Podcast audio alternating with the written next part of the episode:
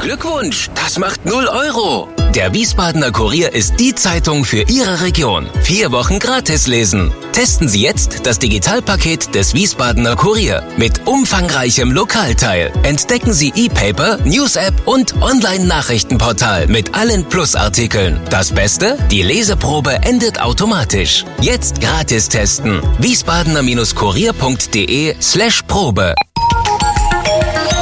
Wir sind VRM. Schröder trifft. Warum machen Sie, was Sie machen? Stefan Schröder, VRM-Chefredakteur, trifft in diesem Interview-Podcast spannende Gesprächspartner, die einen besonderen Lebenslauf, etwas Besonderes geschafft oder geschaffen haben. Willkommen zum Podcast Nummer 71. Und das ist jetzt wirklich mal eine Premiere, denn ich kann wirklich willkommen sagen, weil wir bei mir zu Hause sitzen. Denn mein Gast ist fast mein Nachbar. Willkommen, Peter Turi. Hallo, freue mich. Peter Turi, Jahrgang 1961, Familienstand verheiratet, eine Tochter. Oder noch Eine mehr. Tochter und drei Söhne. Und drei Söhne. Ja, wie, wieso habe ich die unterschlagen? Nun gut, wir sind im Zeitalter der Emanzipation. Was sind da schon Söhne? Und, die, Älte, und die, älteste ist eine Tochter. Die älteste ist eine Tochter. Danach Helena. kam praktisch nichts nach, außer Söhnen, sagt man, glaube ich. Ne? Beruf? Ich sag mal Verleger und immer noch auch im Herzen Journalist, oder? Also ich hätte jetzt spontan Journalist gesagt. Ja, ein Journalist, der was unternimmt. Ja. Wir sind mitten im Thema. Du bist vielfach Gründer, Entwickler, Erfinder. Newsletter Turi 2 ist der Grund, warum du hier sitzt, mit vielen Nebengeschäften und Ausgründungen. Äh, ja, kannst du Gründen empfehlen in Deutschland nach deinen Erfahrungen? Also ich kann es vielleicht nicht für jeden empfehlen, äh, weil man muss vielleicht auch die Mentalität dazu haben. Die Mentalität würde, würde ich mal so definieren, äh, dass man sich gar nicht so wohl fühlt in großen Organisationen. Es gibt ja so Untersuchungen, dass der gemeine Deutsche oder der Idealstudent wünscht sich, wo wünscht er sich hin? Früher zu BMW, Mercedes, heute vielleicht zu Google oder gleich zum Vater Staat. Das ist ja auch total richtig, weil auch ja. da super Leute sitzen und ich könnte jetzt überhaupt nicht gegen Sicherheit den, und Dividende oder wie heißt das? Ne? Ja, wobei da ist ein bisschen äh, teilweise die, wo man früher gesagt hat, da bist du ganz, ganz sicher, gehst zur Bank. Das sind jetzt ja gerade die, die abbauen. Also ja. heutzutage gibt es ja keine Sicherheit mehr. Und das Einzige, was Sicherheit, sicher ist, ist die Unsicherheit. Für jede Berufskarriere war natürlich vor 30, 40 Jahren, als ich angefangen habe, vor 40 Jahren noch nicht so. Aber damals hat zum Beispiel ein Freund zu mir gesagt, ja, vielleicht, wenn es ganz gut läuft, könntest du mal Redakteur bei der Frankfurter Rundschau werden. Das oh, war so oh, eine, eine wahnsinnige Vorstellung, das mal zu schaffen. Und heute, naja, da ist zumindest nicht mehr die allergrößte. Und sind auch nicht mehr viele davon früher, würde ich sagen. Ne?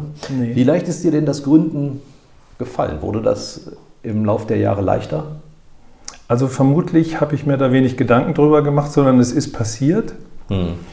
Äh, die allererste Gründung war eigentlich schon, dass wir nebenbei äh, mit 20 so eine, eine, Alternativzeitung gemacht haben in Waldorf, den Waldorfer Rundschlag. Das war einfach, wir waren bei so einem Jugendzentrum engagiert, waren gegen die Nachrüstung für Öko und so weiter. Heute wären wir wahrscheinlich Klimabewegung auch. Und in dieser Zeit haben wir halt äh, gesagt, wir machen was gegen die damals sehr konservative Tageszeitung Rhein-Neckar-Zeitung. Ja. Und zack, schon hatte man was gegründet und ganz Weil schnell war ich so eine Organisation. War so im, Schatten, im Schatten von Heidelberg, ne? Im Schatten von Heidelberg, heute im Schatten der SAP oder, ja. oder, oder äh, reich geworden durch SAP. Also ich glaube, es gibt keine Stadt in ganz Europa, die so viel Geld auf der hohen Kante hat. Die verstecken es auch. Es sind mehrere hundert Millionen Euro. Ich habe mal drüber geschrieben, eine große Geschichte für die Wirtschaftswoche. Sie versuchen mit aller Gewalt das ja. Geld zu verstecken, dass es keiner mitkriegt, wo es liegt. Weil sonst hört die Bevölkerung auf zu arbeiten und sagt, ihr habt doch genug Geld. Ja, es ist wie Dubai. Ja? Für mich, ja. Das also, Dubai von Baden-Württemberg. Ja, aber damals war die SAP noch gar nicht in Waldorf. Das war Anfang der 80er Jahre. Ah, ja, okay. Und so war die erste, die erste äh, Gründung passiert. Und nach der Journalistenschule ist mir die zweite Gründung passiert, indem ich nicht kompatibel war. Bei Mannheimer Morgen wollte ich eigentlich so Redakteur werden und wollte eigentlich mitmachen, aber bin da relativ schnell rausgeflogen. Was schlägt eigentlich entgegen, wenn es nicht klappt? Oh, wenn es nicht klappt, also was mir vor allem entgegengeschlagen ist, war das eigene Gefühl des Versagens. Also ich bin einmal richtig voll auf die Schnauze gefallen, habe einen siebenstelligen Betrag versenkt, weil ich eine neue, andere Suchmaschine gründen wollte. Das war im Jahr 2001, 2002. Und da muss ich sagen, es gibt viele, die sich beschweren, dass die anderen dann auf einen zeigen und sagen, oh, das ist ein Versager. Das habe ich so nicht empfunden. Also ich glaube, die größte Pein war die innere, dass ja. ich vor mir, vor meiner Familie, vor meinem Vater, vor meinen Kindern, vor meiner damaligen Ehefrau versagt habe. Äh, auch dieses Gefühl, plötzlich kannst du die Gehälter nicht mehr zahlen von den Mitarbeitern, von Freien auch, die, die vorher sehr, sehr nett waren. In dem Moment, wo du äh, Schulden machst oder nicht mehr zahlen kannst, also dann merkst du auf einmal, wie dramatisch das ist. Und ich würde jetzt nicht sagen, das Schlimme war die anderen, die dann auf mich gezeigt haben, sondern das, ja. das waren. Hast du das als Scheitern empfunden? Absolut. Totales ja. Scheitern, totale, auf ganzer Linie. Also ich habe nicht gesagt, hurra, morgen geht's weiter, sondern. Hast du aus, aus, aus dieser Situation heraus was gelernt und mitgenommen? Naja, was ich jetzt sagen kann, äh, so richtige Krisen sind stärken ein, wenn sie dann überwunden sind. Also Jahre später kann ich sagen, mich kann jetzt eigentlich nicht mehr so viel umhauen. Würde auch sagen, dass ich heute relativ angstfrei bin, was so Scheitern angeht. Was soll da noch kommen? Was ja. soll da kommen? Also damals ja. hatte ich drei oder vier kleine Kinder, die ich äh, finanzieren musste und es waren Schulden da. Ich war mhm. depressiv, konnte nicht gleich neu durchstarten, ja. hatte auch das Geld, was ich hatte durch ein vorheriges Projekt äh, versenkt, hatte Bankschulden. Ähm, ja, das konnte einfach nicht schlimmer kommen. Und wenn man heute sagt, was kann heute noch passieren? Kinder sind aus dem Haus und mhm. im schlimmsten Falle. Und du wohnst die in paar Jahre kriege ich schon rum. Ich wohne in Wiesbaden, ja. Also man muss ja mal sagen, äh, unterschiedlicher könnte es nicht sein in der Konstellation. Ich habe mir überlegt, welches Bild passt am besten. Also ich bin das Hausschwein. Ja, also seit äh, gefühlt mehr als 30 Jahren bin ich fest angestellt, bekomme jeden Monat ein Gehalt, das ich nur bedingt selbst ähm, verdiene. Das bekomme ich also von meinem Unternehmen und das läuft super. Du bist das Wildschwein. Ja, also du musst das, was du für dich, für deine Mitarbeiter, vielleicht indirekt für die Kinder brauchst, alles in der freien Wildbahn erwirtschaften. Ähm, gewöhnt man sich? Muss man, daran, äh, muss man dazu geboren sein? Also womöglich gibt es eine erbliche Vorbelastung. Äh, ah. Mein Vater stammt aus Ungarn und war da Bauer. Und äh, ich glaube, die Mentalität des Bauern ist es, lieber sein eigenes, Aha. kleineres Feld zu bestellen, als irgendwo in eine Fabrik zu gehen oder den eigenen Grund und Boden zu verlassen. Ja. Und mein Vater war dann auch im Nachkriegsdeutschland, hat sich auch selbstständig gemacht, kleine Firma ja. als Ingenieur. Und ich habe das einfach immer so erlebt, äh, dass er einfach die Treppe runterging, hat dann gebaut, hatte sein drei- oder vier Mann-Büro im Haus also für mich war das sozusagen so normal wie für andere, dass der Vater bei einer ja. großen Firma arbeitet, war, dass der Vater so sein eigenes Business aufgezogen hat. Ich glaube, dass ich unbewusst diesem Vorbild äh, gefolgt bin. Es war selbstverständlich, ja. Es war kein so großer Schritt. Es war keine, ja. es war nichts Ungewöhnliches. Es hat auch meine ersten Büros und so in der eigenen Wohnung. Aha. Auch jetzt wieder ist das ja. äh, Homeoffice ist ja ist bei Turi 2 seit 2006 äh, per Default. Also wir, wir haben ja. alle keine. Ihr habt gar nichts anderes. Nee, wir wollten mal in Wiesbaden uns ein Büro zulegen, weil eine Mitarbeiterin sagte, oh, das Büro wäre doch schöner, ich wollte die unbedingt haben. Und aber dann dann kam Corona und wir konnten gerade noch ja. zurück aus dem Mietvertrag. Und jetzt hat diese Mitarbeiterin auch ein Haus umgebaut in Naurod und sagt, sie, sie weiß gar nicht, wie sie auf die Idee kam, dass man ein Büro braucht, weil äh, man hat sich eigentlich dran gewöhnt. Ja, New Work ist Homeoffice offenbar. Ne? Ja, äh, dabei ging es ganz normal los. Du hast studiert, Heidelberg, Politik, Geschichte, Volkswirtschaft, Volkswirtschaft noch. Ne? Und ähm, also das äh, macht heute noch Eindruck auf mich. Du bist aufgenommen worden, später dann an der Deutschen Journalistenschule in München. Das ist ja schon ein Adelstitel. Ne? Was war das 23. hast du geschrieben? 23. Lehrredaktion, da merkt man schon, ne? ich weiß gar nicht, bei welcher Nummer die jetzt sind. Ich glaube 53 oder so. Auf jeden Fall. Ich bin, ich bin näher an der Gründung in den 50er Jahren ja. als an der Jetztzeit. Ja, da merkt man, dass man älter wird. Ne? Ja, was war das für ein Gefühl, da aufgenommen zu werden? Musstest du dich dafür sehr anstrengen? Musstest du hohe Hürden nehmen? Ja, es war super. Also ich weiß, äh, ich weiß, dass das so ein, ist mir immer in Erinnerung, dieses Gefühl. Also ich ging weg von der Prüfung und wusste irgendwie, dass ich es geschafft habe, mhm. weil es lief super, super gut. Weißt du noch, wie viele sich beworben haben? Ja, also man sagte damals 3000 sind in dieser wow. schriftlichen Auswahl und für die 15 Plätze wurden 25 eingeladen. Und ich bin auch in einem Jahr nicht in diesen engeren Kreis gekommen, habe dann aber noch ein bisschen was dazugelernt und dann bin ich äh, Hast eingeladen zweiten Anlauf worden. genommen? Zweiter Anlauf, ja. Erster nicht eingeladen worden, aber im ersten Anlauf dann dort. Also schon zäh.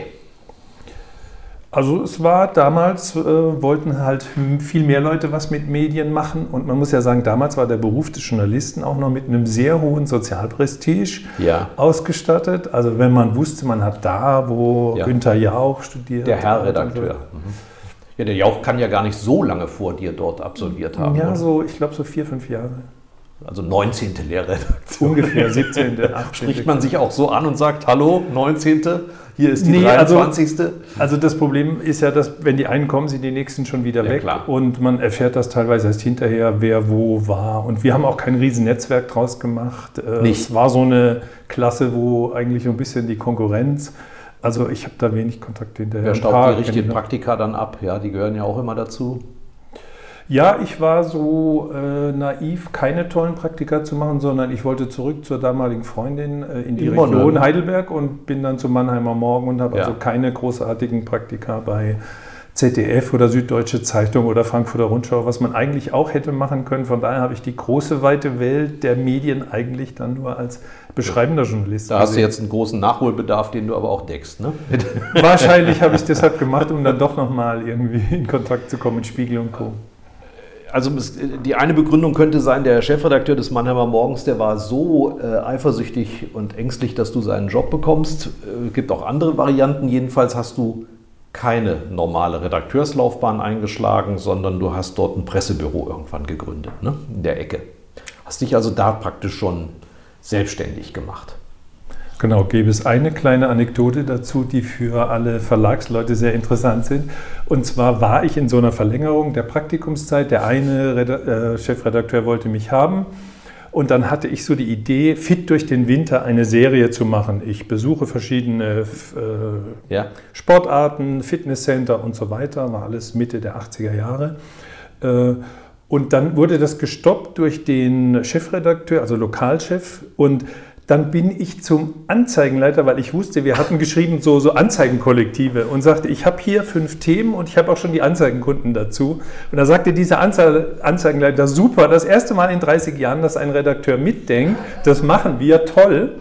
Und äh, eine Woche später kriege ich praktisch meine Papiere, weil das ist nicht erlaubt. Also als Redakteur ja. darf ich keine Idee haben, wie man Anzeigen verdienen kann. Und das war mein Ende bei der Tageszeitung und vielleicht der Anfang der Selbstständigkeit, ja. dass ich immer auch geguckt habe, wie finanziert sich Journalismus. Also du hast ja auch bei diesem Medienbetrieb gedacht, irgendwo muss es ja reinkommen, was bei mir rauskommt und hast sozusagen mitgeholfen, dass ja. was reinkommt. Man durfte als Redakteur unter Pseudonym solche Anzeigenkollektive mhm. schreiben. Zweite und das habe ich zweimal gemacht, dann habe ich eins und eins zusammengezählt. Die Leute mhm. freuen sich, wenn ich über sie schreibe. Und hier habe ich eine Serie, für die es Anzeigenkunden gebe. Und ich, hatte schon mehrere Fitnesscenter, die mitgemacht hätten, aber das war verboten.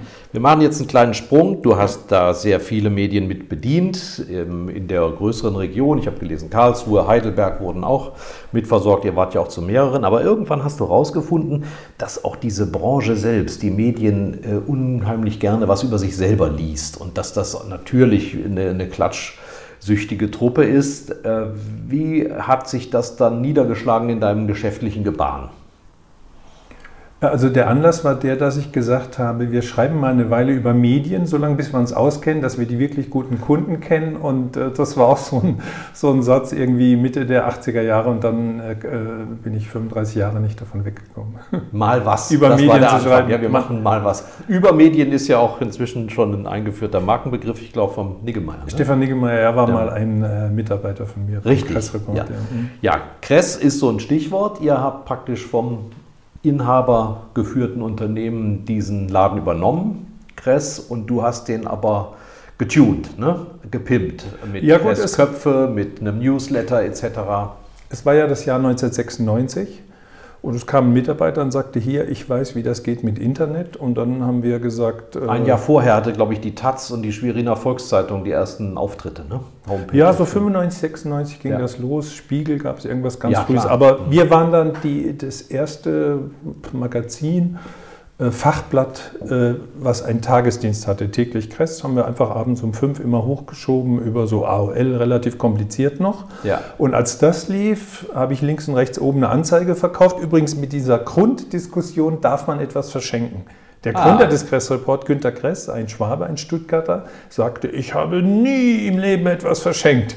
Mein Co-Gründer, äh, der Thomas Wengenroth, der für die Finanzen zuständig war, wir verschenken doch nichts, auf keinen Fall. Ich als Journalist wollte natürlich, dass, dass auch jemand liest, was ich mache.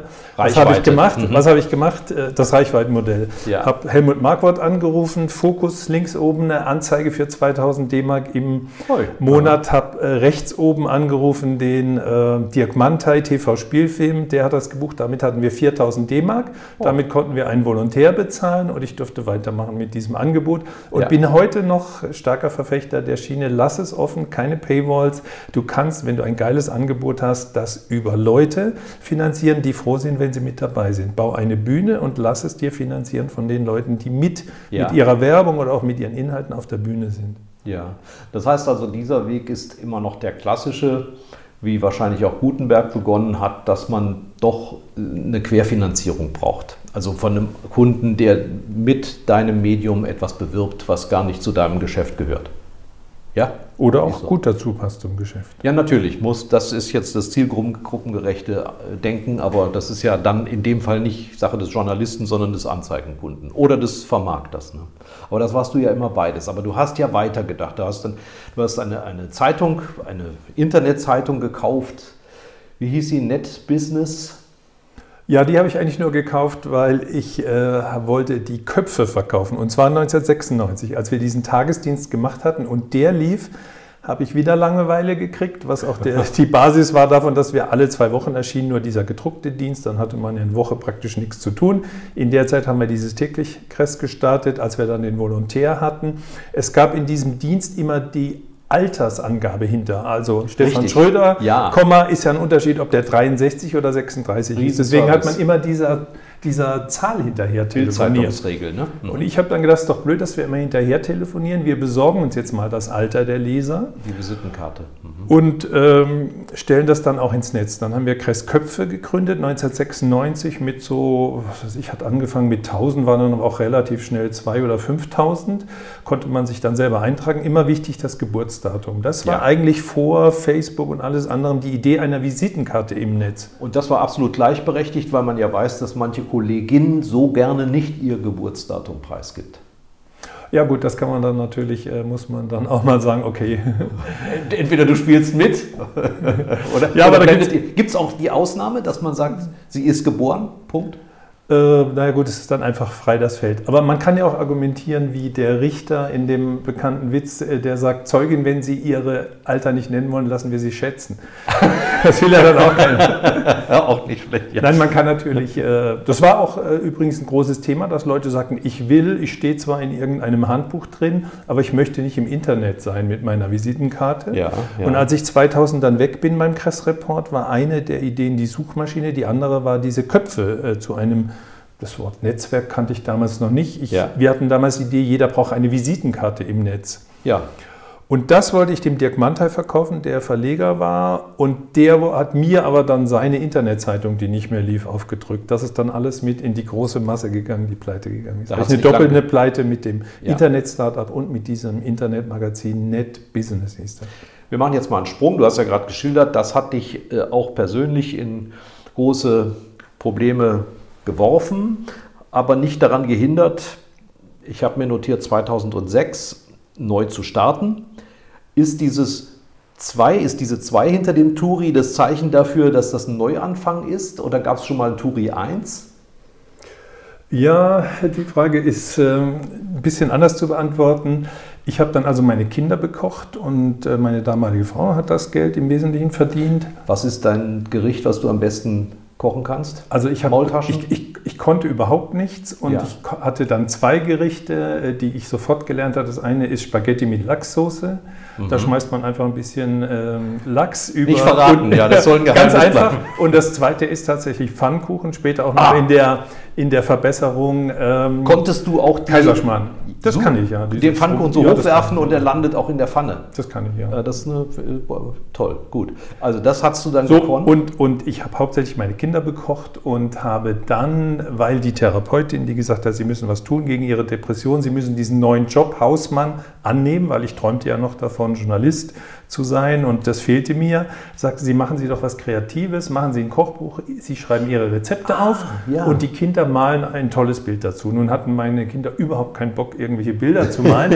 also habe ich das Kochbuch ins Internet. Kinder keine dressierten Äffchen, okay. Habe ich das Kochbuch ins Internet äh, gegeben. Ich habe einen Artikel geschrieben über Blogs und dann war so eine Seite blog.de, hier den Blog eröffnen. Dann habe ich einen Blog aufgemacht, der ums Kochen ging, Küchenruf. Ah, richtig. Den es gibt den berühmten gehört. Küchenruf und Küchenzuruf von, von Henry Nand, der Kern, das haben Sie wahrscheinlich auch, also hast du wahrscheinlich auch gelernt und ja, alle, ja, klar. alle deine Mitarbeiter. Fass was, mal zusammen. Was ist der Ruf, was ruft der Karl der Erner in die Küche, wenn er diesen Artikel gelesen hat? Ja. Und dieses Blog war dann über Kochen und gelegentlich waren äh, Einwürfe in den Medienbereich, weil ah, ich ja. da ja noch ein bisschen Einblick Damit hatte. gewürzt, ja. Genau, und dann hatte dieser Blog 200 Leser, 100 kamen wegen den Rezepten und 100 wollten gucken, was sagt Turi denn so zu den Medienthemen. Und die, die die Rezepte wollten sagen, was sollen diese blödsinnigen äh, Koch, äh, die, die, blödsinnigen Medienartikel ja. und die Medienleute sagten, ah. was soll der Quatsch mit dem Kochen. Deswegen habe ich einen zweiten Blog aufgemacht, der hieß einfach Turi 2. Ah, okay. Ja, und Turi, das fragen natürlich viele. Äh, ist Turi jetzt ein super erfundener Künstlername? Pizza, äh, Pizza, Pasta, Turi oder wo kommt dieser Name her? Ein Freund von mir heißt Böhling und nennt sich Bulo und hat das mal begründet. Kurzer Name, zwei Vokale, spricht sich kurz. Dann habe ich gesagt, ja super. So ja. habe ich es auch gemacht, als ich mir den Künstlernamen gesucht habe. Ist aber kein Künstlername. Ist in die Wiege gelegt ist in die Wiege gelegt, äh, seit 250 Jahren Turi äh, geschrieben. Äh, Vorfahren sind irgendwann 1753 nach Ungarn ausgewandert. Mit einem R, nicht Turi, sondern einfach T-U-R-I, ne, dass man sich merken kann. Als sie losgelaufen sind im Liederscheid, das ist heute in Lothringen, äh, ja. schrieb, wurden sie noch aufgeschrieben, die haben ja nicht selber schreiben können, die Bauern, aber im Pfarrbuch stehen die noch mit D-U-R-Y. Duri. Aha. Meine Oma hat auch nur Weiches. Die konnte, die hat nur gesagt mit weichem, mit hartem D. Ja, das kenne ich aus die konnte, Die konnte mhm. nicht wirklich T sagen. Die sagte immer Duri. Die sagte auch Duri. Ja. Wahrscheinlich von dem Dialekt her haben die sich Duri genannt. In Ungarn wurde es als Turi aufgeschrieben, weil es gibt viele Ungarn, die Turi heißen. Leute, die mich so in der Welt treffen, denken auch immer, ich bin Ungar ja. vom, von der Abstammung her, weil es gibt da einen Fluss Tur und I heißt von, also die Turis sind die Leute, die Leute die vom, vom Fluss, Tour kommen, aber die Vorfahren hießen eigentlich Duri mit D und Y und stammen aus Lothringen. Wie so oft ein Schreibfehler oder ein Hörfehler, besser gesagt, bei dem Eintrag in den Pass, aber gut. Dein Vater ist dann nach Deutschland gekommen, so seid ihr dann eben Waldorfer Turi geworden. Erst Frankfurt, ich bin geborener ah, ja, Frankfurter. Wir wohnten Tiergarten 52 gegenüber vom Elefantenhaus. Wie schön. Ich Bist du von Trompeten gewächst worden? Oder? Ja, und ich war immer im Zoo. Da gab es ein so ein großes Walross, der Felix, der schwamm immer so im Kreis, weil der ein furchtbar ja. kleines Becken hatte. Und das stand, da saß ich dann als Kind stundenlang. Heute würde man sagen, war der Autist, saß da stundenlang. Oder man würde sagen, positiv, äh, absolute, ähm, wie sagt man das heute? Empathie. Äh, Empathie oder auch Bewusstsein, dieses, wenn man entschleunigt, ja. einfach äh, zugucken kann stundenlang. Ja, das konnte kontemplativ ja, genau. Achtsamkeit ist das Stichwort. Ich saß da ja. stundenlang und schaute dem, dem Seelöwen zu, wie er seine. Kreise gedreht hat. Aber äh, aus Frankfurt wurde Waldorf, Heidelberg, Mannheim und jetzt auf einmal Wiesbaden. Wie kommt es dazu? Ich meine, die Wiesbadener selbst werden sich das nicht fragen, aber wir Zugezogene müssen uns irgendwie erklären, warum wir in Wiesbaden gelandet sind. Ja, der, der Stefan Fink zum Beispiel, den ich privat schon länger kenne. Äh, Von Fink hat, und Fuchs. Es gibt ja, genau. drei verschiedene Finks mit Stefan Vornamen. Ja große PR-Agentur hier vor Ort. Ja. Er hat gleich gratuliert, hast du dich ja deutlich verbessert. Aha. Das habe ich natürlich am Anfang nicht gewusst, weil ich bin der Liebe wegen nach äh, ja. Wiesbaden gezogen, habe hier meine Frau geheiratet, die die Tochter ist des früheren Bürgermeisters von Schlangenbad. Ja, also wirklich Ortsprominenz. Jawohl. Aber dass ihr hier sitzt und arbeitet, ist ja auch ein Zeichen für das, äh, digitale Arbeiten. Du müsstest ja eigentlich früher in einem Ort sitzen, wo die Post abgeht, sag ich mal Hamburg, äh, vielleicht eine Weile war es auch Köln oder Berlin, aber das ist alles gar nicht nötig, weil ihr seid super gut vernetzt und schafft das auch von Wiesbaden aus.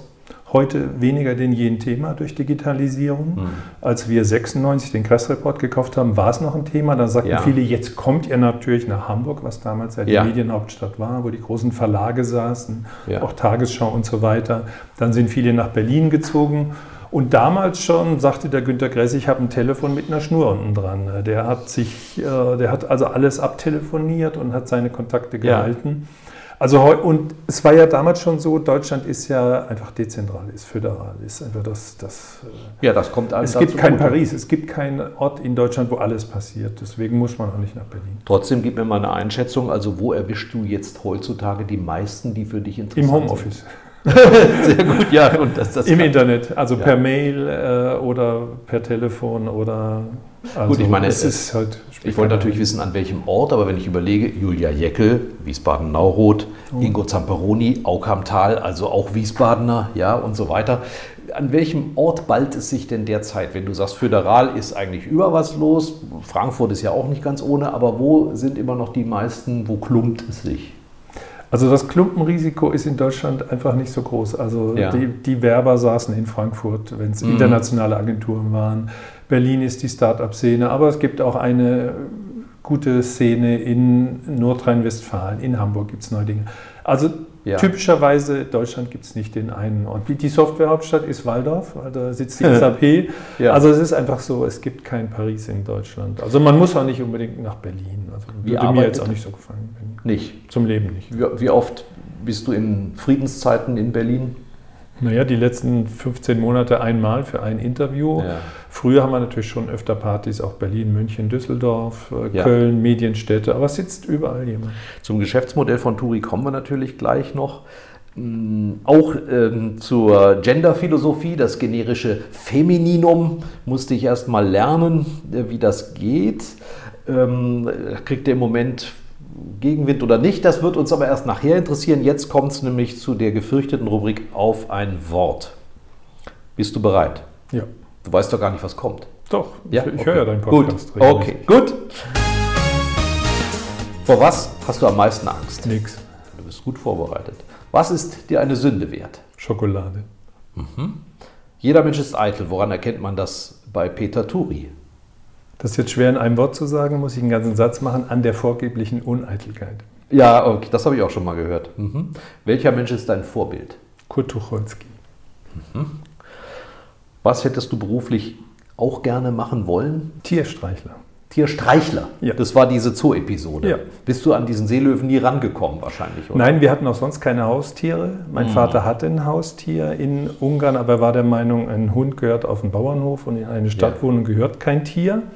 Und natürlich hat man als Kind immer Sehnsucht nach Tieren. Und wenn wir dann zum Beispiel in Ungarn zu Besuch waren oder auch sonst so und da gab es einen Hund oder eine Katze, dann lief die wirklich Gefahr, den ganzen Abend von mir totgestreichelt zu werden. Totgestreichelt habe ich nicht geschafft, aber wirklich gestreichelt zu werden. Und ich dachte halt, Tierpfleger wäre so ein Beruf, wo man viel dazu kommt zu streicheln. Von daher wollte ich Tierpfleger, Querstrich Streichler werden. Hast du den Podcast mit Gordon Bonnet gehört? Gordon Bonnet ist unser ähm, Kollege aus dem Presseclub, der aber jetzt Vorstand bzw. Geschäftsführer des Verbandes der äh, zoologischen Geschäfte ist. Und die haben ihren Sitz in Wiesbaden. Da geht es auch um ein Haustier und er hätte gerne ein Chamäleon gehabt. Das kann man aber ganz schlecht streicheln. Aber meine Tochter, äh, deren Freund hat eins. Also ja. das ist schon spannend. Aber bei Bonnets war das Problem, dass er gelernt hat, dass die Lebendfutter brauchen und dann hätte man parallel eine Heuschreckenzucht aufmachen müssen. Das hat, ja, das hat, hat das meine, ist da der Freund meiner Tochter hat das. Ja. Habt ihr denn jetzt ein Haustier zu Hause? Nein, gar nichts. Ja. Also vor kurzem, als wir nach Wiesbaden gezogen sind, also vor zweieinhalb Jahren, haben wir sogar beschlossen, keine aufwendigen Pflanzen zu haben, weil wir zu der Zeit einfach so viel unterwegs ja, waren. Klar. Also entweder Urlaub oder halt in Mediendeutschland auf Partys, eigenen eingeladen, dass wir gesagt haben, wir machen überhaupt nichts, schon gar nicht ein Haustier. Ja. Jetzt so im Nachhinein hätte man die letzten anderthalb Jahre hätte man einen gebrauchen können. Ja, aber eigentlich. Letzte Kind hat Fell, heißt es so schön, ne? Ja, nee. Also Kommt nicht, du bist ja noch nicht so alt. Dein größter Wunsch fürs Alter, den haben wir noch unterschlagen, diesen Punkt. Gelassenheit. Sehr gut. Warum reden Leute mit euch? Erster Grund, ähm, das Grundbedürfnis des Menschen ist eigentlich heutzutage nicht mehr belehrt, äh, aufgeschlaut zu werden, sondern das Grundbedürfnis von so Kommunikatoren, das sind ja unsere Zielgruppe, Journalisten, PR-Leute, Marketing-Leute, führende Leute in Wirtschaft und Politik, äh, deren Wunsch ist ja eigentlich eher gehört zu werden. Und eure so, und wir bauen Marke eine, ist, wir hören zu. Ja, wir bauen, ja, zuhören können ja viele. Also wir sorgen dann auch noch dafür, dass ein paar Leute zuhören, uns beim Zuhören zuhören ja. oder zuschauen. Wir haben sowohl mit dem Newsletter, der 20.000 Leser hat, als auch mit der Buchreihe, die an 10.000 wichtige Leute geht, haben wir einfach so eine Bühne geschaffen, wo man sagt, hey super, äh, da bin ich gerne drauf. Und ja. es gibt kein größeres Bedürfnis für den Menschen, als ähm, Teil einer Community zu sein, Teil eines Gesprächs auch mal was verbreiten zu dürfen. Das ist, du, du hast ja wahrscheinlich auch die Erfahrung, dass du manchmal mehr Kandidaten für deinen Podcast hast als Hörer. Und man möchte also drauf will ja jeder auf die Bühne. Es ist, ja. Die Schwierigkeit ist sozusagen, den Bühnenraum voll zu kriegen. Das ist die Tendenz. Ich habe mal den schönen Satz gesagt und auch geschrieben im letzten Buch über Social Media. Das Schöne an Social Media ist, jeder kann reden. Mhm. Das Schlimme ist, jeder tut's und keiner hört mehr zu. Also da Richtig. laufen wir mehr denn je in diese, in diese Falle und ich weiß auch gar nicht, wie das alles noch werden wird. Vor, vor, ein paar Jahren hieß es immer, man ist sein eigener Intendant. Nicht? Da hat man nicht da gedacht, dass jeder als Intendant auch noch was von sich gibt, sondern man hat eher gedacht, die Leute kuratieren sich selber. Aber es ist tatsächlich viel häufiger so, dass man seine Meinung sagt und ähm, nicht und es eigentlich egal ist, ob jemand zuhört. Genau. Aber in unserer Branche kannst du ja schon auf eine gewisse Eitelkeit setzen. Ne? Man wird ja auch Journalist, weil man was verbreiten möchte, sich irgendwie äußern. Gilt das auch für die Manager in der Branche? Denn das sind ja oft Artfremde. Ja, also wenn man einen Manager aus dem Verlagsbereich fragt, warum er das geworden ist, was er ist, ist oft der Wunsch, in die Medien zu gehen. Und irgendwann haben sie gemerkt, dass sie gar nicht so gut schreiben, dass es andere gibt, die besser schreiben. Also kurz gesagt, es sind die Journalisten Versager, die uns äh, in den... Ja, es sind die Eitlen, die aber nicht schreiben können. Ich meine, mir würde ja reichen, wenn Sie rechnen können. das hoffen wir doch, dass Sie das können. Ja, Aber die besten äh, Manager, Verleger sind ja immer die umgeschulten Journalisten, wie man an Matthias Döpfner sieht oder ja. Julia Jekel. Also jemand, der, also es ist ja eigentlich absurd, dass jahrzehntelang in den Medien die Manager keine Ahnung hatten vom eigentlichen Geschäft. Also Henry Nann hat sie die Flanellmännchen genannt. Ne? Das war Springer, Axel ja. Springer. Hat er recht? Naja, Flanell, äh, heute, äh, Trägt man nicht mehr. heute tragen sie ja nicht Sneaker. mal mehr Krawatte, die Manager. Ja. Also daran kann man es nicht festmachen, aber es wäre schon gut, wenn die Welten nicht so getrennt wären. Aber ich sehe heute auch noch bei unseren Mitarbeitern, äh, es gibt äh, die Menschen, die auf die, das sind die Word-Menschen, die arbeiten am liebsten in Word, machen eine Tabelle, die ja immer als Word-Datei und es gibt die Excel-Leute. Ja. Und die Excel-Leute fühlen sich am Ende wohler, wenn sie was organisieren können, wenn, wenn sie Listen machen können, wenn sie ja. schauen, dass ihre Pläne umsetzen und die Journalisten, die mit der Word-Datei, die ja. freuen sich halt dran an einer schönen Total. Formulierung. Ja, bin ich sofort also bei der Sache. Ich mache meine Tabellen auch in Word. Ja, ganz klar. Ich hasse Tabelle. Und wir machen gerade einen Grundkurs bei der VAM für Journalisten mit Excel. Also wirklich nur Basis-Basiswissen. Und es haben sich genau fünf Leute gemeldet. Es sind 300 Journalisten im Haus, nur dazu. Sind eigentlich alle bereit, mit dir zu reden oder fehlt irgendjemand noch in eurer Sammlung? Einen, den ihr nie kriegt, den ihr Auster nennt, oder hm, also Autist? da, da habe ich mir eine Haltung angewöhnt. Also meine Frau ist ständig hinter Maria Furtwängler her. Habt ihr die also die so toll findet? Nein, die haben wir nicht gehabt. Und ja. ich sage immer, wer nicht will, der hat schon. Ja, also klar. ich, ich hm. also es gibt ja so viele spannende Leute. Klingt aber trotzdem ich, beleidigt. So, so wäre ich ja aber jedenfalls. ja, also ich, äh, also ich versuche auch zum Beispiel der Verlagsmitarbeiterin, die so ein bisschen in der Anzeigenakquisition ist, nicht sich zu fixieren auf die Türen, die zu sind. Mhm. Natürlich, Dietmar ja. Hopp, SAP-Gründer, hat gesagt, wenn man uns vorne rausgeschmissen hat zur Tür, sind wir hintenrum wieder reingekommen. Aber ich sage, es gibt so viele Leute, äh, wenn, wenn man, also wer nicht will, der hat schon. Also. Ja, ja, ist richtig.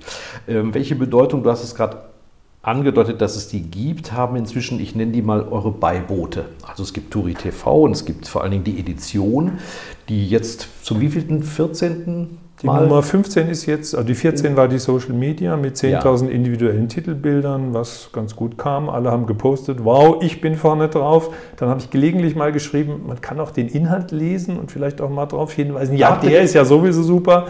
Also dieser Effekt, äh, ein Buch zu kriegen, wo man selber vorne drauf ist, der Ja. ist äh, schon ziemlich enorm. Schmeichelt vielen. Und dann, äh, ich hatte aber auch mal ein Heft, das war zum, zum, zu Fußball. Don't call it Heft, es ist nicht geheftet, sondern Ja, okay. buchbinderisch auf teuerste Art und Weise Ein gebunden, Buch mit Faden, Mit Heftung und so weiter. Trikotnummer drauf und so weiter, ne? Genau, mit dem eigenen Namen auf Ja, dem Trikot. Ja. man kann individualisieren. Also jetzt diese Nummer waren die Kosten eines Kleinwagens extra, Mhm. aber letztendlich zahlt sich wieder aus, weil wir dadurch die Aufmerksamkeit, ist halt ein Aufmerksamkeitsbusiness. Das Medienbusiness ist nicht mehr definiert durch eine Knappheit an Information, sondern einen Mangel an Aufmerksamkeit. Alles, was Aufmerksamkeit schafft und vielleicht noch in sinnvolle Bahnen lenkt, ist heute King. Nicht Content ist King, sondern Audience ist King. Ja. Also habe ich überhaupt Leute, die zuhören. Weil das passt natürlich dazu, was du gerade gesagt hast. Wenn 80 Millionen on sind, dann musst du derjenige sein, dem man auch zuhört. Deshalb braucht ihr bestimmte Aggregate dafür. Ist denn vom Umsatz her das auch ein interessanter Zweig geworden? Also Print ist mein Liebling. Also ähm, Sag's noch mal ganz laut. Print ist ein absoluter Liebling. Print ist ein absoluter Gamechanger. Mit Print kann man, kann man sehr, sehr viel machen. Allerdings ist meine These nicht so oft. Also Ja. täglich Print ist schon schwierig, weil es ja dann so ein dickes Paket ist, wo ich eigentlich die Zeit nicht mehr dafür habe. Es ist also, was Ausgewähltes, ne? Ja. Was Besonderes. Ja, also was absolut klar ist, dass äh, Print, das Begreifen mit Papier etwas anderes ist als auf einer flachen Ebene. Ja. Das äh, kann man ausprobieren, wenn man zum Beispiel das Buch mit sich selber drauf in der Hand hat, passiert nochmal was anderes, als wenn man es nur als Bild sieht. Passt super. Mach Das gleich- Begreifen ist tatsächlich, äh, das sagt auch die Hirnwissenschaft, äh, ich begreife etwas anderes, wenn ich es begriffen habe, also wenn ich mit der Hand dran gefasst habe. Da passt super, dass einer meiner nächsten Podcast-Partner Professor Tillmann Allert ist, ein äh, Professor für Sozialpsychologie und Soziologie in Frankfurt, dessen nächstes Buch zum Greifen nah heißt. Und der beschäftigt sich mit der Haptik. Vorher ging es viel um Geschmack und ähnliches. Äh, Latte Macchiato hieß nämlich ein Buch, aber der wird sich eben genau zu diesem Thema, also was ich angreife, das kann ich mir besser merken, äußern. Du hast es gerade bestätigt aus der Praxis. Gut, die Tatsache ist, dass in unserer heutigen Welt äh, die Mehrheit der Informationsvorgänge digital sind. Es geht Ja. einfach schneller. Obwohl äh, Digi es ja vom Finger stammt, aber das hat überhaupt nichts mehr miteinander zu tun. Ne? Wenn äh, der Alltag digital wird, dann hat Print die Chance, ins Reich des Luxus zu wechseln. Das hat Ja. Peter Wippermann in unserer allerersten Ausgabe, Turi 2 Edition Nummer 1, hatte das Thema Print 2015 sozusagen ähm, Print. Mhm. Und wir sind halt auch in die Richtung gegangen, Print an der oberen Grenze, als Buch fast ein Magazininhalt, aber Buch monothematisch am Anfang zweimal im Jahr. Nächstes Jahr sind wir bei viermal, im Moment Boah. sind wir bei dreimal. Ja. Äh, und dann alles andere damit verbinden. Aber das ist ja auch so hochwertig gemacht. Ähm, Habt ihr euch dafür einen Layouter gegönnt oder habt ihr eine Agentur als Partner, die das entwickelt? Oder sagst du, dafür bin ich doch Journalist, dass ich sowas selber kann? Nein, also die, die, ähm, Gestaltung? die Gestaltung ist ein eigenes äh, Gewerk. Also das würde ich jetzt nie für mich äh, beanspruchen, da ich das selber machen kann. Ich kann so ein bisschen beurteilen. Ja. Aber da habe ich den Partner Uwe C. Bayer, der früher mal Spiegel äh, Artdirektor war, der Manager Magazin, vieles andere Ja. neu gemacht hat und 1998 für mich den Kress-Report. Ach also ja. eine alte Beziehung. Schließt sich der Kreis. Und, und, und dieses braucht man dazu, also den Kreativen, der jetzt die Gestaltung macht. Turi TV hatte ich noch erwähnt.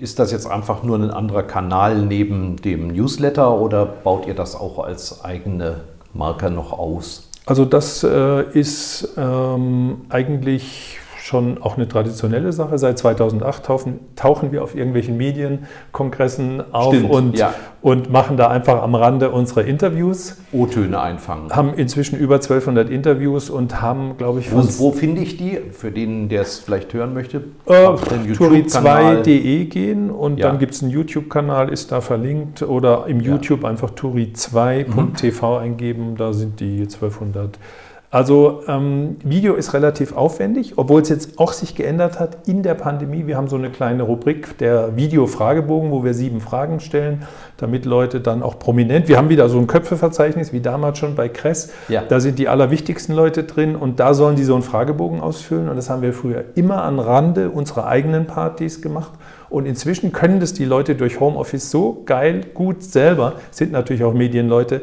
ja. dass wir das einfach nur noch zusammenschneiden und die Leute zu ihrer Visitenkarte ein Video dazu also die machen. machen ein Handy aufs Stativ und quasseln selber rein. Oder, oder, oder hier sehen. haben eine tolle Webcam auf ihrem PC, weil ja. sie viel, weil sie den ganzen Tag Videokonferenzen ja, machen. Genau. Haben wahrscheinlich ein Training gemacht, auch wie komme ich gut rüber. Richtig. Bei der Kamera ist eine Kompetenz, die durch äh, Covid ganz plötzlich äh, sich weit verbreitet hat. Jeder kann heute in eine Kamera sprechen, war vor zwei Jahren noch nicht der Fall. Absolut.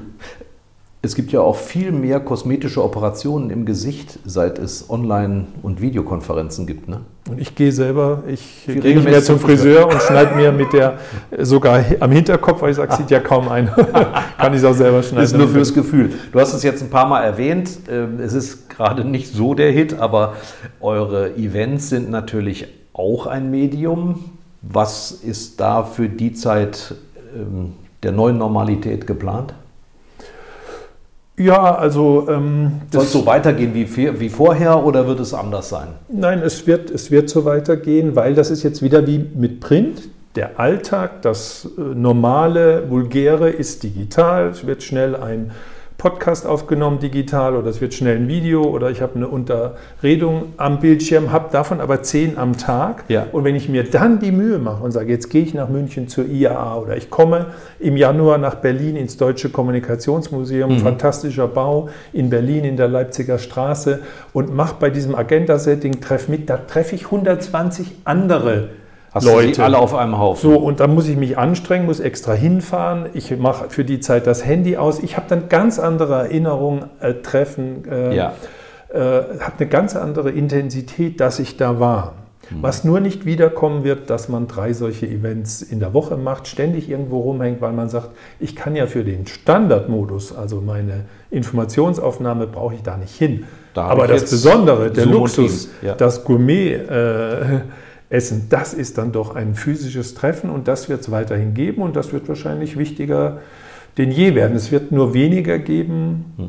Wirst du das denn selber auch forcieren? Jetzt hast du ja ähm, Events genannt, die von dritter Seite organisiert werden, wo ihr praktisch euch dranhängt, aber wird es auch eine Touri-Party geben? Also die gab es ja immer zu den Büchern und die ja. nächste, die wir planen, ist Berlin, Januar, Agenda 2022. Das ist ein Buch, wo wir immer nach vorne schauen. Mhm. Das wird diesmal eine grüne Ausgabe. Jetzt, wenn Covid vorbei ist, wird das Thema sein, wie retten wir eigentlich die Welt? Wie, wie werden wir nachhaltig? Gehen wir mal die richtigen Probleme an. Turi und der Deal. New Deal, Green ja. Book, äh, äh, ah, ja. das Jahrbuch mit Blick nach vorne.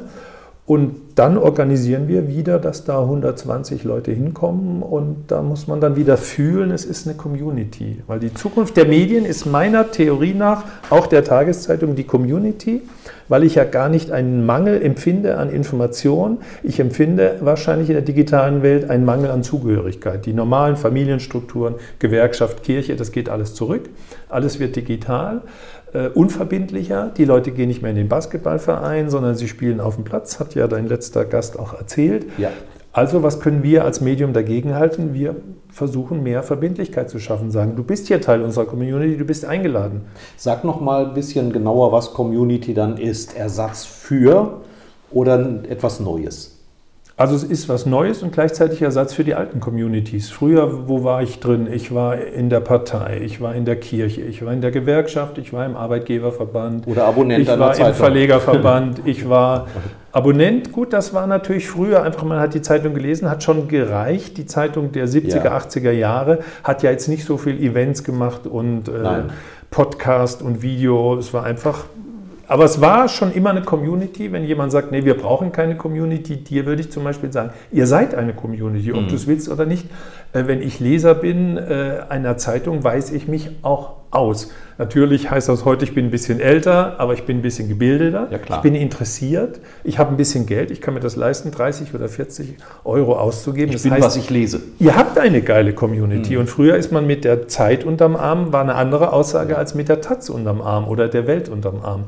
Also und dieses war immer da, aber es war nicht so bewusst. Und ich denke, wenn man darüber nachdenkt, kommt man schon auf ein paar Lösungen, dass man sagt, na gut, es sind nicht mehr ganz so viele, die uns lesen, aber die, die uns noch lesen, die wollen eigentlich mehr als uns nur lesen. Die wollen vielleicht Teil von einer Community sein, wollen vielleicht mitdiskutieren, ja. wollen mehr machen als nur einen Leserbrief schreiben. Also in die Richtung, denke ich mal, gibt es eine tolle Zukunft auch für Tageszeitungen. Wie äußert sich das bei euch? Du hast ja gerade gesagt, zuhören, aber dann eben auch dafür sorgen, dass andere zuhören. Wie wird das aber zweikanalig, dass äh, eure Community sich auch bei euch äußern kann? Also wir versuchen alles miteinander zu verbinden. Also angenommen, wir haben, also ich nehme jetzt mal ein Beispiel. Im Social Media Buch haben wir äh, Kai Diekmann interviewt. Mhm. Das ist der frühere Chefredakteur der Bildzeitung, der nur noch draußen rumläuft und sagt, nur noch Social Media, ihr könnt alles andere und wegwerfen. Macht's wie, macht's wie Donald ja. Trump, ja, das ja. ist sein Geschäftsmodell. Er hat da in relativ kurzer Zeit 100 Mitarbeiter, 10 Millionen Umsatz aufgebaut, weil die deutsche Wirtschaft Kai Diekmann kennt, aber sie kannten diese Social-Media-Medien nicht so gut ja. und haben relativ viele Leute sich bei Kai Diekmann beraten lassen. Kai Diekmann ist jahrelang äh, mit der Botschaft rum, macht's wie Donald Trump. Das sagt er jetzt nicht mehr so, aber mhm. im Grunde genommen braucht ihr nur Twitter, Facebook, äh, Instagram. Statt um Glotze und Bild. Mhm. Genau, und meine alten Kollegen da vom, von, von der gedruckten Presse, die braucht es gar nicht mehr. Ist natürlich auch ein bisschen bisschen zynisch, so sehr da seine. Aber den haben wir interviewt. Ja. Wir haben ihn besucht digital mit Video. Er hat seine Schöne Agentur Seitenfolge, ja. vorgeführt. Mhm. Ähm, was haben wir noch gemacht? Wir spielen, also er kommt immer mal online vor bei uns und wir verbinden dann im Buch gibt es einen kleinen QR-Code. Wenn ich da drauf halte, kann ich ihn besuchen als Video, in dem da diese URL geöffnet wird ja. auf YouTube. Also die Verbindung der Dinge miteinander, ja. das ist das Geile. Weil jedes einzelne Ding geht unter in der Medienwelt. Es gibt Medienbruch in dem Sinne. Ja, ja es ist ein kleiner Medienbruch, aber wenn ich mich wirklich interessiere für das, was Kai Diekmann sagt, halte ich das halt draus. Das ist inzwischen auch gelernt. Der QR-Code ist ja eine der Beispiele ja. für eine Technologie, die erstmal kommt, gehypt wird, total scheitert. Alle haben sich totgelacht über QR-Codes. Ja. Aber heute sitzt man in der Bahn, ah, da Werbung, also man benutzt es. Und der Impfausweis wird auf diese Weise vermutlich auch elektronisch, ne? Richtig, also äh, sozusagen eine Technologie kommt auf dem zweiten Wege. Es gibt ja immer das Missverständnis, also Technologie, eine Erneuerung wird meistens im ersten Gang überschätzt so, und, ja, und langfristig so. unterschätzt. Ja. Also so wie Clubhouse, sagen wir jetzt Digitalgespräche, alle dachten, das ändert die Welt. Nein, das geht total runter, aber es wird sich etablieren. Das heißt, man darf nicht sofort aufstecken, wenn man so eine Entwicklung hat? Ja, man muss neu angreifen. Genau, und heutzutage finde ich, man muss die Dinge miteinander verknüpfen. Also die große Chance jetzt für euch als Tageszeitung ist zu sagen, wir haben ja so und so viele wichtige Leute, die die Tageszeitung lesen. Die haben Kinder, denen könnte ich jetzt helfen, auch neue Welten zu, äh, zu entdecken, zum Beispiel Podcasts, zum Beispiel ja. Videos, zum Beispiel Events. Das könnt ihr alles integrieren und dann könnt ihr versuchen, sozusagen bei der Generation der Kinder eurer Stammleser euch auch äh, zu etablieren als Community. Da ist es ja eher umgekehrt, dass die sich dann womöglich totlachen über unsere Versuche äh, auf ihren Kanälen anzukommen, weil bei TikTok oder bei Instagram womöglich die besser unterwegs sind als wir, oder?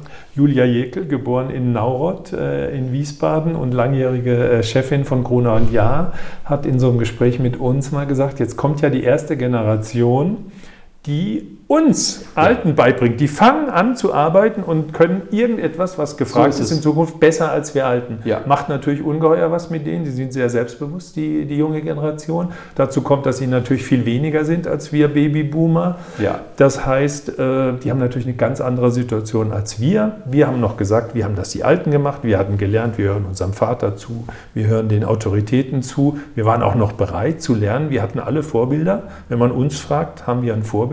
Frag mal die Jungen, die sagen, oh, nö, ich selber. Also ja. ich glaube mir das so zusammen, ich brauche kein Vorbild.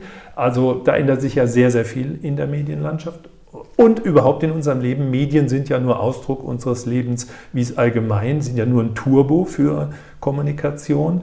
Und der ganz große Trend ist einfach der, es kommt eine junge Generation rein, die es einfach schon besser kann und weiß als wir Alten. Wir sind eigentlich die ersten Alten, die als Kinder, ja. als junge Menschen noch nach oben gucken mussten. Und bis wir dann oben angekommen sind, sagten die da unten, nö, ist doch egal, wie ihr Alten das macht. Wir machen das anders. Also wir sind eigentlich die erste Generation, ja. die damit fertig werden muss, dass sich während unserer Karriere eigentlich die Sichtweise total geändert hat. Äh, da spricht ja auch irgendwo der Chef über Leute, die jetzt in seiner Firma rumlaufen. Wie nimmst du das wahr? Ähm, erwarten die auch von dir, dass du ihnen zuhörst?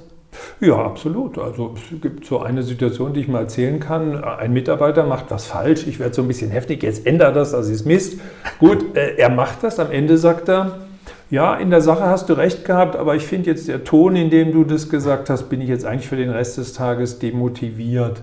Also ich hätte das pädagogisch geschickter einfädeln sollen, ja. obwohl er anerkannt hat, dass ich recht hatte in dem Punkt, ist ja auch nicht immer dieser Mitarbeiter ist irgendwann auch gegangen. Äh, viele mhm. Mitarbeiter gehen irgendwann und die sagen dann nicht am Ende, fragen die auch nicht so, was habe ich falsch gemacht oder was habe ich dazu beigetragen, sondern das Feedback ist dann nur. Die klopfen dir auf die Schulter und sagen, also ich gebe dir mal einen Tipp. Ja, mal wieder mein Tipp vielleicht doch öfter mal. Also es hat sich einfach rumgedreht. Die jungen Leute ja. wissen, wir sind eigentlich die Begehrten. Ähm die Ware ist ja auch knapp. Du hast es gerade gesagt. Ja. Es sind weniger auf dem Markt. Ja, also unsere starken Jahrgänge irgendwie 60 bis ja. 66. Äh, ja. Ich glaube, da sind die heutigen Jahrgänge nur noch ein Drittel oder mhm. die Hälfte. Dann sagen wir noch die, die jetzt... Äh Und die wissen, wir sind auf die angewiesen, weil die unsere Rente verdienen müssen. Ja, das da muss man sagen, mein Beileid, dass sie das machen müssen, weil die Alten sind ja da, wir werden verdammt ja. alt werden, die werden uns verdammt lange noch durchfüttern ja. müssen. Ähm, das sind schon veränderte Situationen. Ja.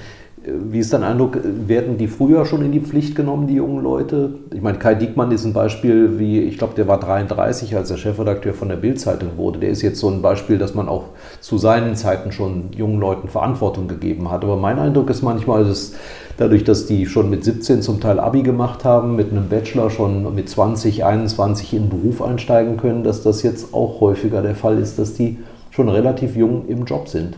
Ja, ich glaube, da hat man, glaube ich, so einen professionellen, schiefen Blick. Also wenn man sich überlegt, wann äh, Jesus oder Albrecht Dürer oder Leonardo da Vinci, Mozart, dann ja. sagen wir, irgendwie viele Werke sind ja wirklich mit 27 oder so. Die Popstars sind dann mit 27 da schon gestorben. Tot, ja, mit 29, das glaube ich so ein Alter, ne? War es nicht, nicht 27 sogar, der Club der 27er? Ich bin mir Kann nicht sein. ganz sicher. Ich bin mir nicht ganz sicher. Ich glaube, dass wir so, je älter wir werden, desto mehr denken wir, oh, die Jungen sind heute so schnell äh, aber gerade Kai Diekmann ist so ein Beispiel. Also ich glaube nicht, dass man viel schneller äh, irgendwie oben ankommt. Also es gab es immer die Überflieger. Ja. Und früh ausgebrannte gab es auch Gut, immer. Wer, wer, früh oben ist, kann auch schnell wieder runterfallen. Ne? Also was sicher ein Unterschied ist, dass äh, die nächste Generation oder auch vielleicht wir länger arbeiten werden oder mhm. auch wollen, obwohl es den gegenteiligen Trend gibt zu sagen, ach, die 60-Jährigen, die kann man immer umpolen auf das neue Business, die schicken wir lieber in Rente. Ja. Da sehe ich ein gesellschaftliches Problem auf uns zukommen, dass wir Leute, die noch absolut mhm. leistungsfähig sind, die noch viele Jahre was geben könnten, das können wir uns eigentlich in Zukunft nicht leisten, dass wir die so früh in Rente schicken. Ja, wobei es gibt ja in Japan dieses Modell, da geht man ja auch schon sehr früh in Pension, so mit Mitte, Ende 50, dass man gewohnt ist, ein neues Berufsleben zu beginnen. Also die packen dann nicht im Supermarkt die Tüten ein, sie machen schon was Vernünftiges, aber die, das dritte Lebensalter ist ja sozusagen eines, wo man noch extrem produktiv sein kann. Du hast es gerade gesagt, aber man muss sich daran gewöhnen, dass es nicht der normale Job ist. Erfahrung weitergeben, soziale ja. äh, Jobs übernehmen, da gibt es sicher viele Möglichkeiten. Aber dass man Leute einfach mit 60 in Zwangspension schickt, finde ich falsch. Und äh, du machst dann Turi 3? Nö, ich mache weiter mit Turi 2. Turi 3 hatte ich mal reserviert. Die Adresse habe ich inzwischen auch zurückgegeben, wie überhaupt viele Adressen, die ich mal rede. Ja. Das, das, merkt man dann, wenn man 60 ist, dass man nicht mehr so viele Pläne hat. Also ich glaube, dass ich nicht mehr so viel Neues erfinde, sondern ich sehe meine Aufgabe darin, jetzt die nächste Generation ins, äh, in den Laden zu holen. Also die unter 30-Jährigen. Also jetzt alle neuen, die wir anstellen, sind immer 25, 27 und die so ein bisschen auf die Spur zu setzen, auch von denen zu lernen. Und ja. die dürfen dann auch sowas sagen wie, wir wollen gendern. Hier muss ein Sternchen her, das geht nicht, dass ihr denkt, wir Frauen werden mitgedacht. Um dir mal eine Brücke zu bauen zu deinem Lieblingsthema. Ich weiß gar nicht, ob du Papier auf, auf meine Schrift umgekehrt lesen kannst, weil eben, als ich Community fragen wollte, hast du es selber schon erwähnt. Jetzt kommst du mit dem Gendern. Ich wollte dir natürlich jetzt eine Breitseite geben. Ich lese die letzten Tage ununterbrochen davon, dass Sarah Wagenknecht sagt, lasst es verbieten, das Gendern. Irgendeiner von der CDU fühlt sich da ähm, unterstützt, nicht nur Friedrich Merz, ich glaube CDU-Chef Hamburg sagt dasselbe. Dann 65 Prozent Infratestimab der Deutschen sind dagegen, aber auch Penn, Goethe-Institute, alle sagen jetzt, also jetzt kommt die Gegenwelle, lass das Sternchen. Wie, also Deutsch ist in sechs verschiedenen Nationen Amtssprache. Wie wollen wir für das Deutsche werben, wenn das so kompliziert wird? Und du machst dieses generische Femininum. Seit, für ein Jahr hast du gesagt, ne? Wie lange ist es noch? Also wir werden es, glaube ich, kein ganzes Jahr durchhalten. Warum? Ja, weil, weil wir festgestellt haben, wir alleine können es nicht ändern, dass man, wenn man zum Beispiel schreibt, also irgendwie äh, eine Zeitung äh, entlässt zehn Journalistinnen oder äh, äh, fünf Politikerinnen haben protestiert gegen irgendwas. Die These der, ähm, der maskulinen ähm, Fraktion sagt ja, die Frauen sind einfach mitgedacht. Ja. So. Und wir haben gesagt, jetzt das Gender-Sternchen an sich haben wir eingeführt, weil die Jungen im Laden gesagt haben, natürlich brauchen wir ein Gender-Sternchen so oder sonst schließt ja. ihr uns ja aus, uns jungen Frauen. Hat, mir, hat, hat mich auch überzeugt, auch der Gedanke, es, sagen unsere Jungen es gab auch, ne? Hm? Unsere Jungen sagen das natürlich auch. Ja, also. es ist eine, ist eine Altersfrage und nicht äh, jetzt irgendwie links, rechts, sondern, ja. sondern Alter. Also junge Männer sagen ganz genauso und ältere Frauen sagen ganz genauso, wir brauchen kein Sternchen, ist es einfach eine Altersfrage, weil man hat ja eine Sprache gelernt und man möchte nicht, dass man sie ändern muss. Ja. Das ist ein ganz normales äh, menschlicher äh, Reflex. Es ist aber auch ganz normal, dass die Jungen sagen, was wollt ihr Alten denn? Mit uns zieht die neue Zeit. In 20 Jahren ja. besuchen wir euch auf dem Friedhof und in 20 Jahren sind wir. Und dann machen wir ein Sternchen auf deinem Grabstein. Ja, und dann, dann, also es kommt ja auf uns Jungen an, das haben wir übrigens auch so gesagt. Also ja. wir haben ja auch gesagt, äh, hier, wir, wir sehen es anders und wir wollen, wir haben ja auch gekämpft für unsere Ideen und das ist das natürliche Vorrecht der Jugend, ja. so ein Stück weit Altersdiskriminierung zu betreiben und sagen, das ist einfach nicht so relevant, was ihr da 50 Jahre gemacht habt habt, wir wollen es neu machen. Deswegen finde ich grundsätzlich diesen Ansatz, dass man sagt, wir haben ein anderes Verständnis von Sprache, ja. finde ich richtig. So. Und dann gibt es die Argumentation der älteren Männer und auch mancher älteren Frau, dass sie sagen, ja, das ist ja was anderes. Das, ähm, es wird ja mitgedacht, das ist ja zu unterscheiden, aber das funktioniert nicht. Und mir hat eine Feministin, äh, eine Journalistin, das Beispiel erzählt, unterhalten sich zwei Piloten, sagt die eine, wahrscheinlich denkt keiner, dass wir eine Frau sind. Also wenn wir hören zwei Piloten, denken wir einfach nicht eine Frau, ein Mann ja. oder gar zwei Frauen. Denkt keiner, sprich es wird nicht mitgedacht. Und das wollten wir mal beweisen, dass wenn du ja. die weibliche vornimmst, keiner die Männer mitdenkt. Mit und das ist ziemlich krass und wir haben es auch diskutiert. Es funktioniert nicht. Also es funktioniert in beide Richtungen nicht. Das heißt, wir brauchen ein irgendwie allgemeingültiges Zeichen. An dieser Stelle sind beide Geschlechter gemeint. Da sind wir noch am Diskutieren und werden demnächst die Community fragen. Die Redaktion tendiert zum Doppelpunkt, nicht zum Stern, ah, ja. zum Doppelpunkt inzwischen. Irgendwie moderner, neuer Doppelpunkt. Mhm. FreundInnen. Ja, okay. Das ist ja das, was Klaus Kleber und äh, Petra Gerster, die jetzt gerade in Ruhestand geht, ziemlich äh, diktatorisch im ZDF eingeführt haben. Es gab keinen Beschluss der, der Intendanz oder irgendjemand anderes, ähm, dass man das einfach mal mitspricht. Du hast gesagt, und ich habe das gut in Erinnerung, dass das bei euch auch so kommuniziert wurde. Wir probieren das mal. Es ist ein Test. Ja. Also ein Test kann auch schief gehen, eigentlich nicht schief, sondern wir lernen etwas daraus. Das fand ich hochinteressant und so kommt ihr auch viel besser aus dieser Kalamität wieder raus. Jetzt macht er halt das nächste. Nur es gibt ja auch eine Menge Institutionen, für die eine Entscheidung eben nicht nur mal zum Test gemacht werden kann. Ich nenne mal unser, unseren Lieferanten Deutsche Presseagentur, bei denen ich gefragt habe, wie haltet ihr es denn? Eine, Regierung. Ich meine, es gibt Ministerien, die inzwischen intern sowas verfügen. Ihr habt es, glaube ich, auch bei Unternehmen mal abgefragt. Ich glaube, es gibt auch sogar eine DAX-Abfrage, wo das ähm, also bei DAX-Unternehmen gefragt wurde, die sind ja in viel größeren Schwierigkeiten. Ist das ein Thema, bei dem man experimentieren kann und soll? Oder sagst du, wenn es die nächste Generation ohnehin entscheidet, dann kann man es denen ja überlassen? Also interessanterweise denken ja die meisten Menschen, dass Sprache irgendwo vorgeschrieben würde. Äh, die meisten Menschen denken auch, der Duden würde es entscheiden. Der Duden hat nie irgendwas entschieden. Der Duden sagt immer, wir schreiben auf, was der Sprachgebrauch ist. ist. Ja, ja bei der Rechtschreibreform äh, wurde äh, so ein bisschen gesagt, so wie es der Duden macht, so ist es jetzt. Aber eigentlich mhm. ist der Duden, also zum Beispiel mein alter Chef Günter Kress, der mir den Kress-Report verkauft hat, sagte immer, der Duden ist viel zu liberal. Ja, das war dem scheißegal, dass der Duden irgendwas ja. zugelassen hat. Da werden er Menschen hat, evakuiert. Er hat zum Beispiel gesagt, schneidend, ähm, eine ähm, Jetzt musst du doch schneiden. In der, also mir, ich komme nicht das.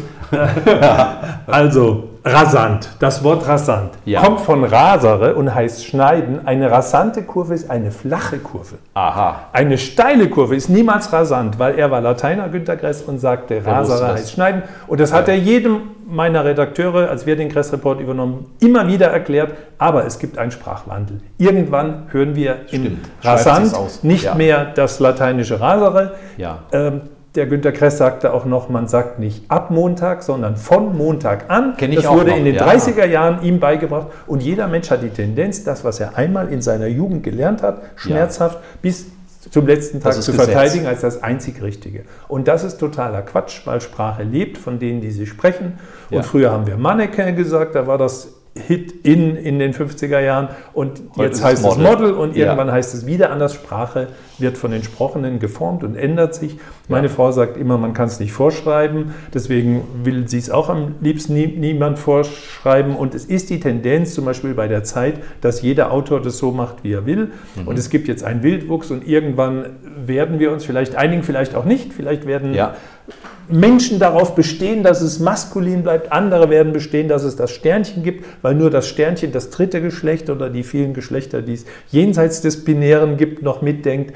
Also wahrscheinlich werden wir uns nie darauf einigen können. Aber es lebt, es wird diskutiert und ähm, es wird wahrscheinlich keine Institution geben, Stefan, die einfach sagt, so ist es Vorschrift. Natürlich kann eine ja. Behörde sagen, so wird jetzt in der Stadt Wiesbaden gegendert, aber die Sprache lebt und sie wird äh, dann lass uns chaotischer mal, Prozess. Dann lass uns doch mal eine ganz andere Frage zum Schluss noch, aber wirklich nur mit ein, zwei Sätzen beantworten. Wir sind fast rum. Wird es den Beruf des Journalisten, von mir aus auch der Journalistin, auf Dauer geben? Ja, wird es geben. Weil, ähm, brauchst du eine Begründung dafür? Ich nicht, aber vielleicht unsere Zuhörer. Ähm, es ist vielleicht ein bisschen wie mit dem, aber wird sich verändern. Ja. Früher gab es einen extra Beruf Chauffeur. Das kommt vom Kutscher. Als es noch sehr schwierig war, ein Auto zu fahren, brauchst du jemanden, der die ständigen äh, der die Kurbel angeschmissen hat, der ja. nachgeguckt hat, ob der Reifendruck noch stimmt und so weiter. Das brauchst du heute nicht mehr. Jeder ist ein bisschen Chauffeur. So ist heute, muss jeder ein bisschen Journalist oder Reporter sein. Jeder muss eine gewisse Medienkompetenz aufbauen. Jeder könnte vielleicht auch Journalist sein, aber es wird immer Leute geben wie uns zwei, die sagen, was gibt es denn geileres als ein Beruf, wo ich jeden Tag meine Neugier, mit der ich nun mal geboren bin, befriedigen kann und dafür sogar noch Geld kriege. Ideales Schlusswort. Vielen Dank, Peter Turi, fürs Mitmachen. Danke, hat mir Spaß gemacht. Das war die heutige Ausgabe von Schröder trifft, unserem Interview-Podcast mit Stefan Schröder, VRM-Chefredakteur. Ihr wollt noch mehr spannende Geschichten, Reportagen und News aus eurer Region? Dann probiert doch einfach mal unser Plus-Angebot aus. Einfach reinklicken unter vrm-abo.de slash podcast. Ein Angebot der VRM.